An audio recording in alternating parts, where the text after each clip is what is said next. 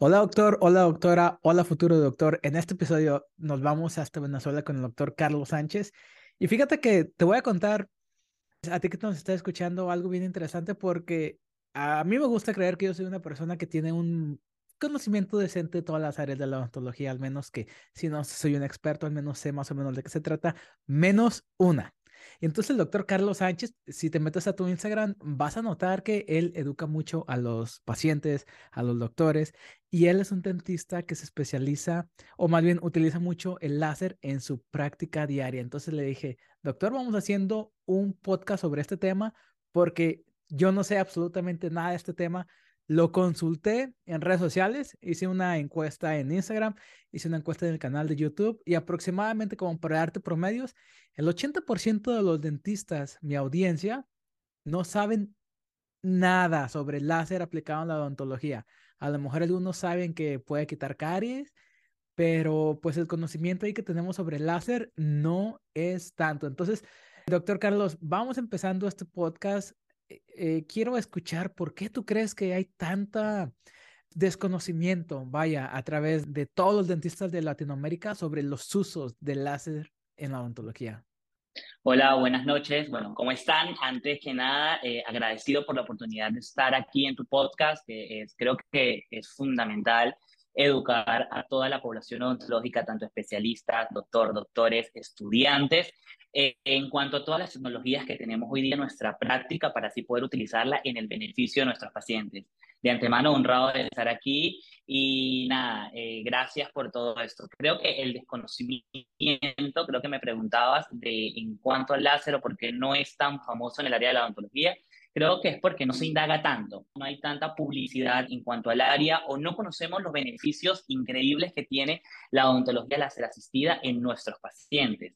Claro, conocemos por algunas publicaciones que ya existen de que o conocemos que el láser puede quitar caries y va mucho más allá. Por la utilización de diversos tipos de láser podemos realizar cualquier tipo de procedimiento en odontología y lo mejor que el paciente no siente dolor, son sumamente rápidos y el proceso de cicatrización es fenomenal. Correcto. Bueno, entonces ahorita nos vamos a meter bien de lleno a hablar, pues más ontológicamente hablando sobre láser, porque esa explicación, a mí siempre me gusta empezar muy vagamente el podcast y luego nos vamos a, a ver, pues, quién es el invitado. Entonces cuéntanos, Carlos, un poquito sobre ti, o sea, ¿por qué tú te iniciaste en la odontología y cuéntanos un poquito cómo fue tu vida como estudiante y cómo fue que llegaste hasta este punto de tu vida, porque no nada más únicamente eres un doctor que utiliza láser, pues prácticamente en los procedimientos que lo indica y lo utiliza pues con bastante frecuencia. También eres un residente de medicina bucal en la Universidad Central de Venezuela, ¿no es así? Sí, así mismo. Ya estoy en mi etapa final de mi residencia para graduarme de magíster en, en medicina estomatológica y me encanta. Me inicié en la odontología desde muy pequeño, me gustó mucho el área de la salud, siempre me ha fascinado brindarle al paciente alternativas de tratamiento, ir más allá, estudiarlo sistémicamente y me gusta también entender y ayudarlos a que ellos entiendan qué es lo que sucede en su cavidad bucal puesto que yo creo y siento que esta es el alma de todo el cuerpo. Si nosotros estudiamos y nos preparamos, podemos identificar cualquier alteración que ocurra en nuestro organismo a través de la boca. Entonces, esta es lo que más me gusta de la odontología y me inicié desde muy pequeño con el amor y la pasión que era ayudar a los demás. Te tengo una preguntita así bien rápida. Cuando vi que estabas estudiando medicina bucal, yo te veo, bueno, es la percepción que yo tengo en Instagram de que tú atiendes muchísimo a pacientes, o sea, procedimientos la percepción que yo tenía sobre medicina bucal era que ellos estaban más como en el, en el laboratorio, en el microscopio, haciendo biopsias. Entonces yo a ti te veo como un poquito más hands-on. Entonces explícame como cuál es esa interfaz, cuál es esa mezcla perfecta entre medicina bucal y odontología ayudada de láser que has estado implementando tú. Quiero aclarar algo importante, es que el médico bucal se encarga del diagnóstico y tratamiento de todas las enfermedades que afectan la boca y el patólogo es el que se encarga de ver al microscopio y dar un diagnóstico certero. Respondiendo a tu pregunta, ¿cómo utilizo el láser en la práctica diaria hacia mis pacientes? Bueno, en todo lo uso, en todo lo uso porque el láser tiene unas propiedades fantásticas y más que todo trabajo en mucosa de tejidos blandos, tejidos movibles. Y cuando lo utilizo, pues estoy regenerando tejidos, estoy induciendo a la célula producirse más ATP para que haya un proceso de regeneración tisular fantástico y sea mucho más rápido que un tratamiento convencional. Ya casi ni utilizamos anestesia para nuestros pacientes, así que esto ayuda bastante. Ok, entonces cuéntame un poquito la historia, más bien tu historia con el láser, o sea, ¿cómo fue que tú fuiste expuesto a esta tecnología y cómo fue que te enamoraste que dijiste de aquí soy? Porque te voy a ser bien franco, yo he visto aparatos de láser en dos clínicas diferentes. En uno únicamente se utilizaba como para cuando tenías un crecimiento de la encía como arriba de los márgenes y querías hacer como una gingivoplastía así muy menor. Y en otra clínica, o sea, y era un aparatito chiquito así, parecía una, ¿qué será? Pues no sé, parecía un aparatito chiquitito. Y en otra clínica tenían un láser que era como una unidad enorme, grande, con rueditas y tenía como 100 funciones. Entonces, ¿Cómo fue que tú te expusiste a esta nueva tecnología? Vaya. Mira, creo que las redes sociales nos dan pie para todo y me enteré del láser gracias a las redes sociales y yo soy muy curioso y me parecía interesante esta técnica. Yo decía, wow, ¿cómo, cómo puede a través de una luz uno realizar tratamientos? Porque yo vengo de la escuela donde utilizamos turbinas, micromotor, bisturí, todo este tipo de cosas y uno encontrarse con este tipo de tratamientos o esta tecnología que nos puede brindar mucha ayuda en la odontología es un choque. Yo decía, yo tengo que saber qué es esto, cómo se come, qué es. Empecé a indagar. Aquí en Venezuela no hay un centro especializado que brinde estas capacitaciones. Empecé a ver en qué partes de Latinoamérica, del mundo, podríamos estudiarlo y bueno, nada el mundo es tan pequeño que una de mis compañeras de pregrado coordina uno de estos centros y le escribí por Instagram, mira, me gusta esto, ¿qué tal? Me instruí antes de viajar, me mandaron muchos artículos científicos, antes de comprar cualquier tipo de láser, esto hay que estudiar para saber qué es. Y nada, me fui a la academia, estudié en Bogotá por un instituto avalado por una universidad de México precisamente. Y bueno, nada, llegué allí y llegué a esa clínica 100% láser y yo dije, wow, qué ¿En qué mundo es esto? O sea, esto es otro nivel, es otra cosa, toda es tecnología, toda la clínica es láser asistida, tienen todos los tipos de láser que, pueda, que existen en el mercado y cada uno lo utilizan para diferentes formas. Entonces me encontré con esto y, y yo dije, esto es lo mío, esto es lo que me gusta y aparte es beneficioso para el paciente. Y no hay nada mejor y más rico que uno esté trabajando con su paciente y le pueda brindar alternativas de tratamiento muy buenas incluso procesos de sanación rápido, siempre basándonos en un correcto diagnóstico. Del diagnóstico sale todo, ¿verdad? En cualquier rama de la odontología. En cualquier rama de ciencia de la salud, el diagnóstico es fundamental para poder brindar un tratamiento asertivo. Siempre. Un diagnóstico exitoso nos lleva a un tratamiento exitoso y un diagnóstico errado, bueno, el paciente puede sufrir muchísimas consecuencias. Carlos, cuéntanos un poquito sobre la educación que tú tuviste, porque allá por allá hace tres o cuatro años, no recuerdo precisamente, yo estaba como con la inquietud de estudiar y de que dónde iba a estudiar y en qué país y que si aquí en Estados Unidos, donde yo radico ahorita o en Europa por ahí llega a haber una especialidad propiamente dicha, literal era una especialidad en odontología láser, no recuerdo si fue en España, no recuerdo si fue en Suiza, no recuerdo si fue en algún país europeo, pero lo vi y no me acuerdo tampoco cuánto duraba, entonces cuéntanos. ¿Cómo la odontología ha estado abrazando esto? Como por ejemplo, cuéntanos un poquito de tu experiencia educándote tú sobre este tema.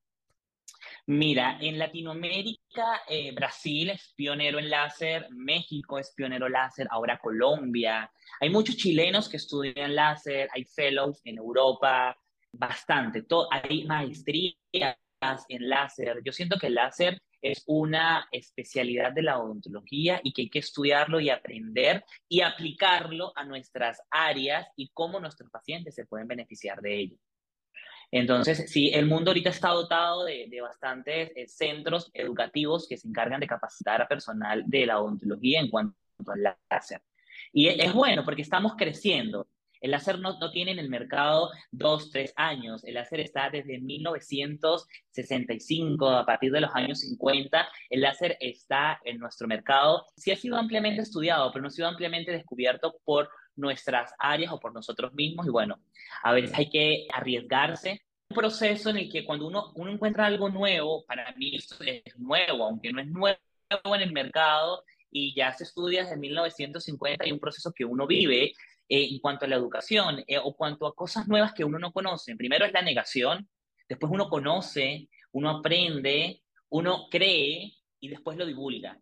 Y por todo este proceso de mi aprendizaje en cuanto a la odontología láser, pasé completamente, completamente, aprendí, comprendí cómo es el proceso de todo y ahora lo divulgo, educo y doy, o sea, expreso de que en realidad funciona y los testimonios de los pacientes son fantásticos. Entonces, hay que creer, hay que creer. En el inicio uno no cree, uno aprende, uno se educa, uno comprende, uno cree y al final termina divulgando. Porque las cosas buenas siempre hay que divulgarlas. Ok, muy bien. Entonces, cuéntame, hablamos un poquito sobre la historia del láser porque ya la percepción que yo tengo sobre cómo las instituciones educativas se han estado adaptando para enseñar, al menos en la odontología, es extremadamente lento, como por ejemplo, grata fue mi sorpresa, no, no grata, fue ingrata más bien, ingrata fue mi sorpresa cuando me enteré de que por allá en el, creo que en el 82, 84, Brandemark ya estaba pues poniendo implantes y a la actualidad todavía la educación en Latinoamérica sobre los implantes pues es nula, a pesar de que eso estaba pasando hace casi 40 años. Entonces ahorita me mencionaste que el láser ya pues está vigente desde los sesenta y tantos, pero ¿por qué desde el 60 y no sé qué hasta la actualidad? O sea, más de casi 60 años, ¿por qué? O sea, ¿por qué no se ha metido bien el láser? Cuéntanos un poquito de la historia. Bueno, el láser en realidad empieza en los años 1960, un traumatólogo empieza a estudiarlo y va a trabajar en los dientes de su hermano odontólogo porque tenía odontalgia. Bueno, descubre que funciona en la cavidad bucal y empiezan a estudiar, empiezan a estudiar, pero no es hasta 1989 cuando el doctor Héctor Martínez y el doctor Terry Meyers empiezan a trabajar con el láser, a hacer estudios, se crea Fotona, que es una de las grandes marcas y tiene una patente fantástica de láser, que es Herbioyat. Entonces, bueno, nada, empiezan a crear todo ese tipo de láseres en odontología, empieza a nacer la odontología láser, la odontología sin dolor, que funcionaba para los pacientes que tienen odontofobia, y empieza a distribuirse a lo largo del mundo, pero creo que era más como la gente no sabe porque o no se ha divulgado de tal manera, por lo mismo que te explicaba anteriormente, que uno dice, como no lo conozco, no creo, y como no creo, pues no estudio. Entonces, como uno no creía, pues no estudiaba, uno tal vez en algún artículo podría decir, wow, con láser se puede quitar una caries. ¿Cómo es eso? Si yo aprendí una turbina, ¿cómo va a ser con láser? ¿Qué ocurre? Pues entonces cuando uno empieza a estudiar, uno comprende el mecanismo de todo ese tipo de, de herramientas tecnológicas y empieza a creer, empieza a creer y una vez uno cree, uno divulga. Entonces es una cadena que uno va creando. En nuestro país hay pocas clínicas, láser asistidas muy pocas, incluso el pionero en nuestro país, el doctor Julio Lumel, eh, Lomeli, que también se graduó en México y en magíster en odontología láser, y somos muy pocos los que hacemos esta práctica, muy pocos porque no se creía, no, no se creía, ya se cree, ya se están abriendo más las mentes, ya se está empezando a divulgar, y como se ven resultados, ya la gente está empezando a interesarse mucho más, como lo que ocurría con los implantes. La gente tal vez en ese momento no, no, no creía en un implante, cómo algo puede sustentar una corona, cómo ese implante, con qué fuerza, cómo se va a osteointegrar. Entonces, hasta los años 2000, donde se empieza a creer, donde antes decían, no, para que el implante funcionara y no fracase en cavidad bucal hay que hacerlo largo. Ya saben que hay medidas estándares mucho más cortas que también pueden soportar todas esas cargas oclusales. Y paso a paso todo se ha ido divulgando y todos hemos ido creyendo en los tratamientos odontológicos actuales. Cuando llegó la, el escáner, ¿cómo un escáner, cómo a través de un software se puede diseñar? La fotografía dental, ¿cómo vamos a hacer? ¿Sí me entiende? O sea, todo este tipo de cosas que han sido positivas para nuestra área, pues se han ido integrando y uno siempre se ha preguntado, no creo, o sí funcionará, pero si uno no toma el riesgo de aprender y aplicar pues no vas a saber si existe. Y siempre nos basamos en la literatura. Yo ahorita tengo un caso y yo lo quiero tratar con láser y no tengo experiencia, yo busco en la literatura y veo que se ha estudiado desde el año 2010 y yo digo, wow, ¿cómo, cómo yo no sabía de esto antes? Cuéntanos un poquito, ahora sí que ya nos adentramos y que te voy a decir la verdad, yo no sabía que había tantos estudios científicos y tantos artículos que estaban como backing up, como de alguna manera demostrando la eficacia del láser en la odontología. Ya mencionamos que a lo mejor la mayoría de nosotros lo hemos visto como que el láser es aplicado para la remoción de caries. Cuéntanos así bien, bien, bien, bien, cuáles son todos los usos que tiene el láser, porque te voy a ser bien sincero, cuando yo vi al doctor que tenía el láser fotona, que mencionaste la marca y ahorita dije era Fotona, el láser Fotona que estaba bien grande y era una unidad que parecía un carrito, él lo utilizaba para remover carillas, entonces yo me quedé, wow, qué interesante, me decía que, que con carillas nomás la quitaba así bien, bien facilito. Cuéntanos todos los usos que tiene el láser. En odontología, en todo lo que queramos utilizarla, en periodoncia, en cirugía, en medicina bucal, en estética, en endodoncia, funciona fantástico porque podemos realizar algo que se llama fotodinamia, que es fotodesinfección de surcos, o perdón, de los conductos radiculares a través de un pigmento que se encarga de excitar ahí. Y bueno, hay una fotodesinfección y es fantástico porque estás eliminando todo el proceso infeccioso hasta la parte apical llega. Podemos utilizarlo en periodoncia para hacer terapia en la NAP, que es para inducir el sangrado, ya no se hacen grandes colgajos para hacer gingivoplastias, gingivotomías, las frenilectomías, para ortodoncia. Se puede acelerar movimientos ortodóncicos con el láser. O sea, es fantástico, en verdad, para todo se puede utilizar. Lo positivo es que no tiene un efecto secundario, hay que saberlo utilizar y prepararse para poder determinar la longitud de onda y la potencia que se necesita para cada procedimiento. Fíjate, que estoy sorprendido porque apenas voy a empezar a estudiar especialidad en prostodoncia y yo ya sé que inmediatamente saliendo voy a poder mi clínica.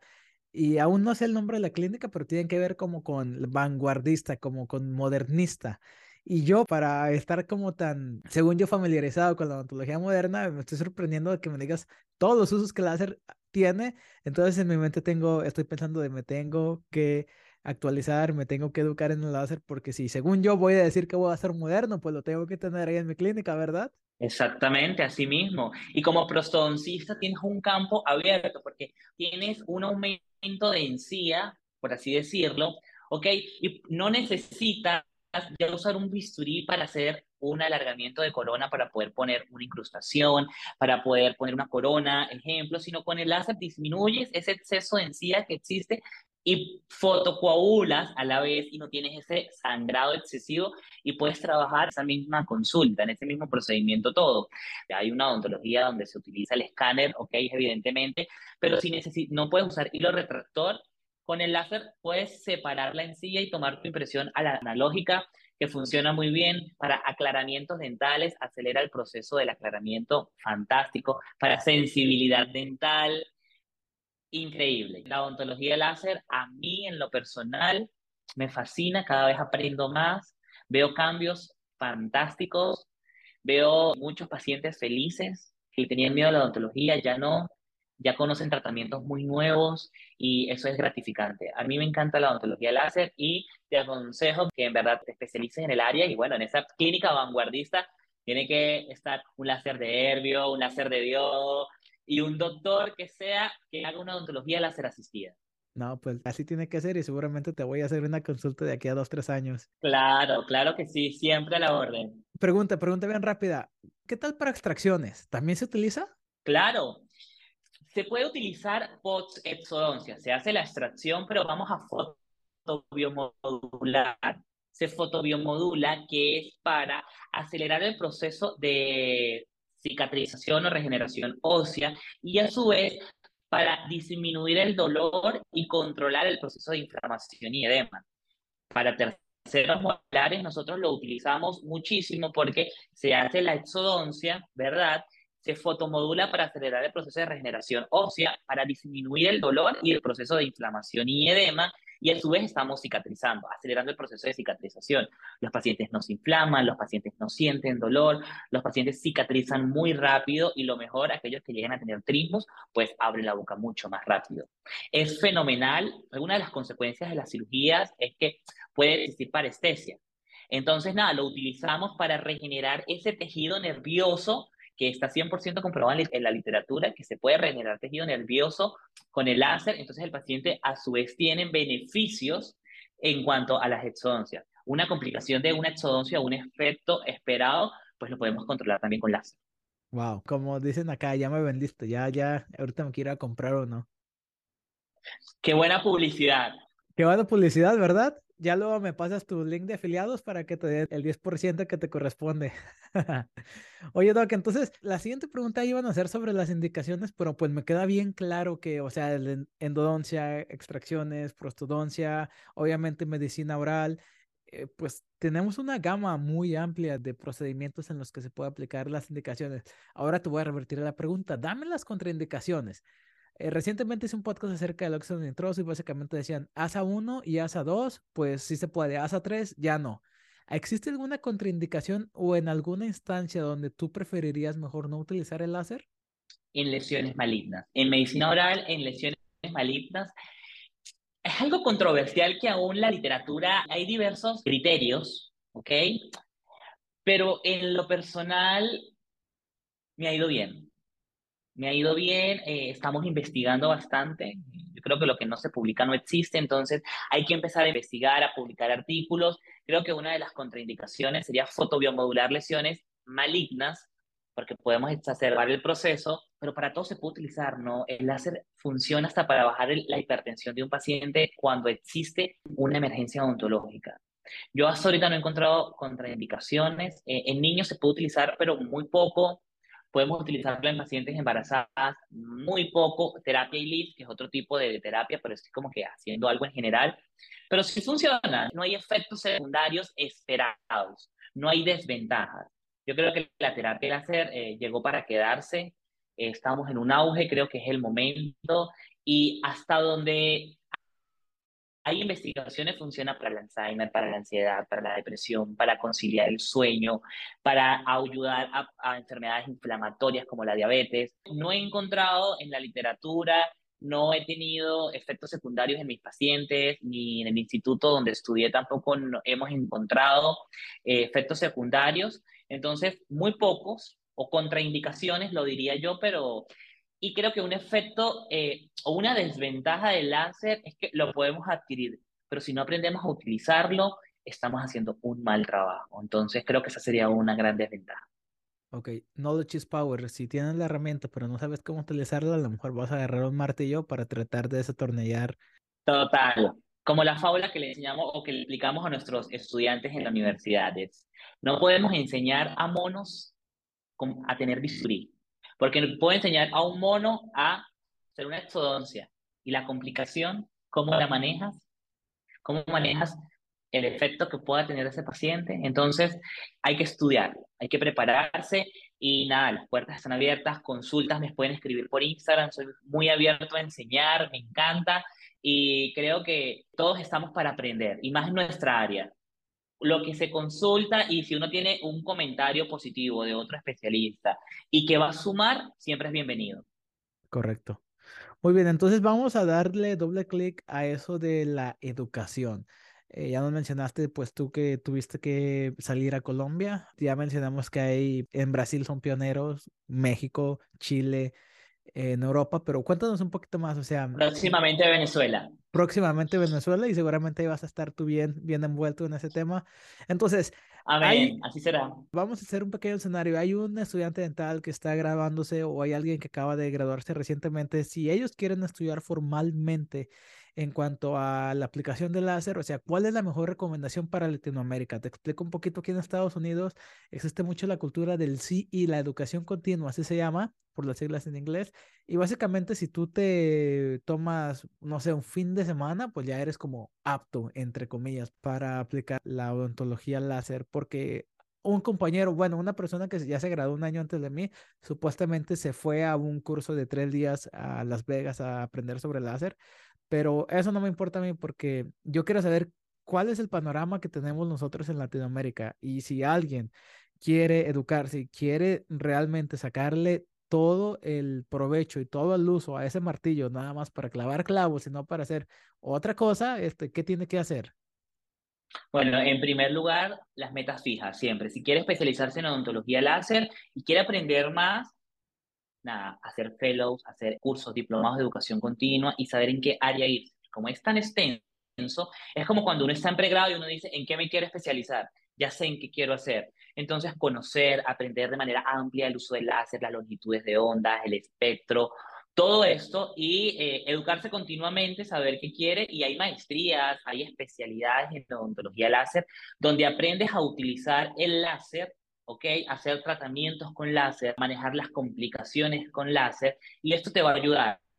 En Latinoamérica puede estudiar en Colombia, en Brasil, en México, en Chile, en Argentina, próximamente en Venezuela, y seguir adelante. Entonces, tienen que estudiar el tener su casuística, ir haciendo tratamientos, y lo que no les gusta, pues no lo van a hacer. Y ya saben del láser, conocen del láser, y una vez vayan a hacer su especialidad, si la llegan a realizar, pues básicamente van a saber cómo utilizarlo.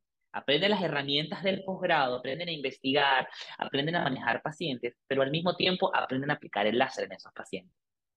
Oye, entonces danos de repente unos nombres. La mayoría de mi audiencia son pues mexicanos. Dame de repente algunos nombres por si alguien se le está interesado le quiere googlear. Y también cuéntanos un poquito sobre cuál más o menos sería como el promedio. Ya sabemos que cada país tiene su sistema de educación completamente ajeno y distinto al otro país, pero más o menos como un, dicen los americanos, un educated guest, aproximación. ¿Cuánto más o menos se tardarían en estudiar esto? Bueno, las maestrías siempre duran tres años aproximadamente porque tienen que ser procesos investigativos, educativos, todo lo que corresponde a una maestría.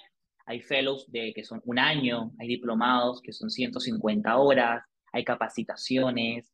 Eh, todo depende de lo que el estudiante siempre vaya a querer. En mi opinión, es fundamental, bueno, yo siempre voy a optar por la maestría porque vas a aprender de todo, pero pueden iniciar con un diplomado, pueden iniciar con un fellow, un después. Si ya tienes especialidad, pues puedes ir directamente a un diplomado, conocer las propiedades, conocer cada tipo de tratamiento que tú realizas y cómo puedes aplicar la odontología láser. Ejemplo, un endodoncista no tiene por qué hacer una maestría en odontología láser, sino puede hacer un fellow de un año, entonces aprende esos tratamientos en endodoncia. Incluso si ya eres especialista y eres magíster y quieres seguir eh, o incursionarte en el mundo láser, puedes hacer un doctorado y tú investigación va a ser la odontología de láser aplicada a tu especialidad. Correcto. Bien, Doc, ya casi para finalizar, como te mencioné antes, pues yo nada más he visto láser dos veces, o bueno, en la escuela también lo he visto, pero así como estar como más eh, utilizándolo de alguna manera o asistiendo a los procedimientos, fue la vez que te dije que había un láser chiquito que era, parecía como una tostadora de pan y el láser fotón, el grande, que te lo tienes que traer con las rueditas. Entonces, cuéntanos más o menos este, cuáles son los diferentes tipos de láser que existen, cuáles son las ventajas y desventajas de cada aparato, pues. Existen diversos tipos de láser y va a depender de la afinidad que tenga. Está el láser de diodo que tiene afinidad por la hemoglobina, ¿ok? O por los pigmentos que están en la melanina y en la hemoglobina. Está el láser de herbio que tiene afinidad por el agua y la hidroxiapatita. Entonces, con este podemos cortar tejido dental y tejido óseo.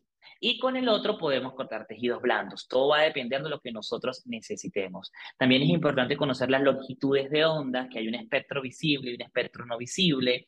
Eh, también es importante conocer que es una energía o una luz no ionizante, por eso no hace o no tiene efectos secundarios en el organismo.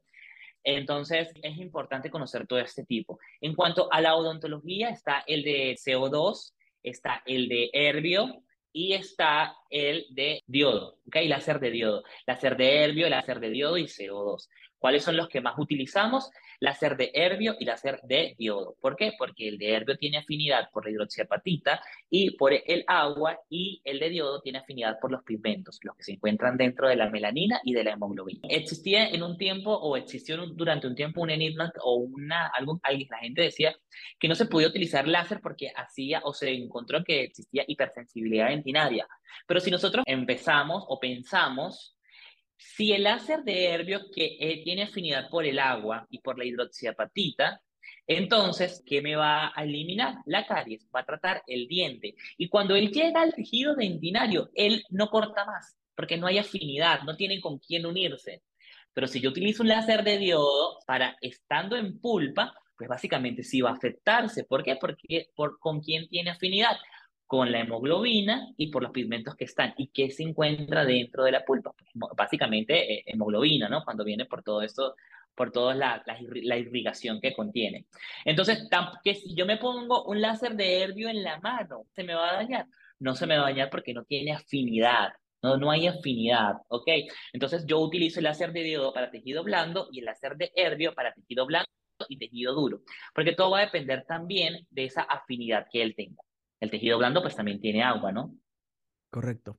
Oye, entonces más o menos así como, pues nada más para de vuelta ser como un educated guest, ¿cuánto se tiene que invertir en una clínica o en un consultorio para tener un láser el de entrada, vaya, con el que te vas a introducir al mundo láser y cuánto más o menos anda costando la unidad que el fotona que tiene rueditas y que casi casi camina solito. Para que una odontología, para que una clínica sea eh, láser asistida completamente, pues hay que tenerlos todos, ¿no?